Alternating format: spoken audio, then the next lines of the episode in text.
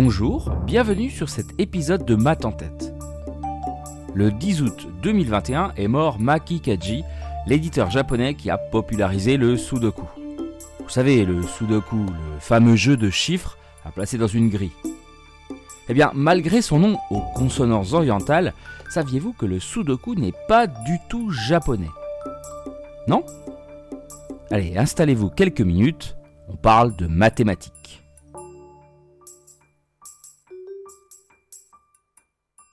Le Sudoku est un jeu de logique numérique.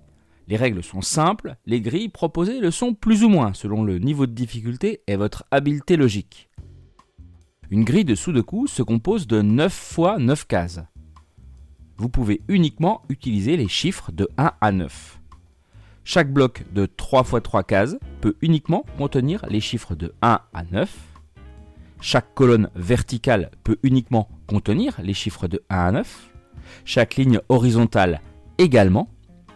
Chaque bloc de 3 x 3 cases, chaque colonne verticale et chaque ligne horizontale ne peuvent contenir chaque chiffre qu'une seule fois.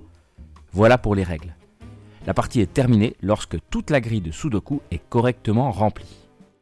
Et c'est certes le japonais Maki Kaji, un éditeur qui a popularisé le Sudoku en lui trouvant son nom. Sudoku vient de l'abréviation de la règle japonaise du jeu, Suji wa Dokushin ni Kagiru. J'ai rien compris. Vous aurez vite compris que je ne parle pas du tout japonais. En tout cas, ça signifie chiffre limité à un seul. Mais outre son appellation, son origine n'est pas du tout nippone.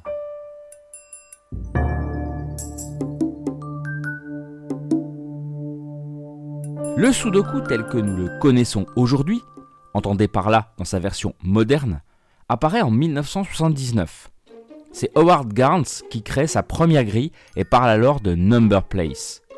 Mais ça reste assez confidentiel dans le microcosme new-yorkais. La société japonaise Nikoli, par le biais de son directeur Maki Kaji, l'introduit au Japon en avril 1984 dans le magazine Monthly Nicolist et le nomme donc Sudoku. Le nom sera universellement adopté par la planète mais c'est seulement en juillet 2005 que le Sudoku débarque en France dans un magazine de jeux, Sport Cérébral. 20 000 exemplaires pour le premier numéro, un succès retentissant. Et tous les journaux à grand tirage comme Le Figaro et Le Monde, pour ne citer que, suivront. Hein. Ça y est, l'Hexagone est contaminé à son tour par ce jeu. Mais déjà, déjà, dans l'hebdomadaire pour la jeunesse, le Petit Français illustré, en 1889, un petit problème amusant est proposé. Disposer les 9 chiffres, 1, 2, 3, 4, 5, 6, 7, 8, 9, dans les 9 cases de la figure ci-dessous, de telle façon que le total des trois chiffres de chaque ligne verticale, horizontale et diagonale soit égal à 15. Mhm. En 1895, le quotidien La France publie une autre grille de ce jeu, sur une grille de 9 par 9, appelée carré magique diabolique. Ah, les prémices du jeu? Eh bien, pas vraiment en réalité. Hein. Bah oui, l'origine réelle de ce passionnant jeu de chiffres est très ancienne. Le Sudoku tire en effet ses sources du carré latin, un cousin du carré magique chinois, et a notamment été étudié par le mathématicien Euler au XVIIIe siècle. L'occasion est donc toute trouvée pour vous parler un peu de lui.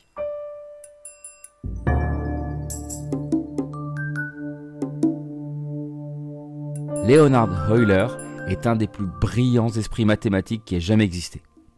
Suisse-allemand du XVIIIe siècle, son incursion dans le monde des sudoku est tout sauf un hasard. Touche à tout, son champ d'investigation est très large. On le retrouve dans des domaines variés comme l'astronomie, où il s'est intéressé aux orbites planétaires et aux trajectoires des comètes, la science physique, où il a travaillé sur les champs magnétiques, l'hydrodynamique, l'optique ou la nature ondulatoire de la lumière, la mécanique des solides, et puis les mathématiques, où ses contributions ont été innombrables.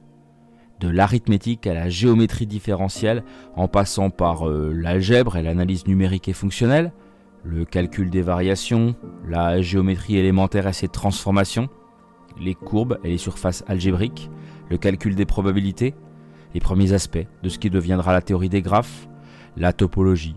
Bref, la liste est longue. Dans son immense et très célèbre traité Introductio in Analysis Infinitorum en 1748, Euler fit la synthèse des connaissances portant sur l'analyse qu'il construisit au moyen du concept de fonction, mais sans le côté géométrique ou mécanique, ce qui était nouveau à l'époque. Donc la notion de fonction telle qu'on la connaît, c'est lui. Il a introduit une grande partie de la terminologie et de la notation des mathématiques modernes. Bon, une stat qui parle d'elle-même, le prolifique Euler a publié pas moins de 886 ouvrages regroupés en 80 volumes. Eh oui, quand même. Hein. Et, c'est presque anecdotique au vu de l'ensemble de son œuvre, il a travaillé sur les carrés latins. Un carré dit latin s'il est un tableau carré à n lignes et n colonnes composé d'éléments. Alors ça peut être des lettres, des nombres, des figures géométriques, mais en tout cas disposé de façon à ce qu'il n'apparaisse qu'une fois et une seule sur chaque ligne et dans chaque colonne. Chaque ligne ou colonne s'obtient par permutation des n éléments.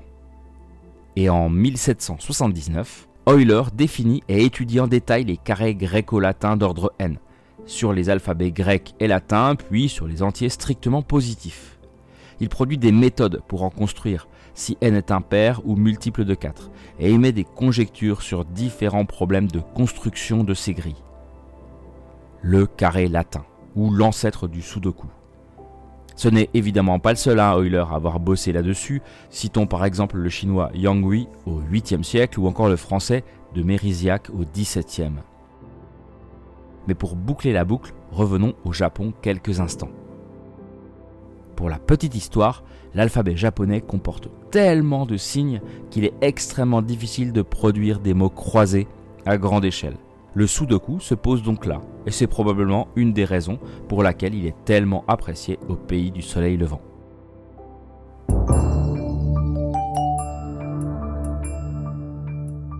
Nous voilà arrivés au terme de cet épisode, qui je l'espère vous aura apporté quelques éléments de culture scientifique.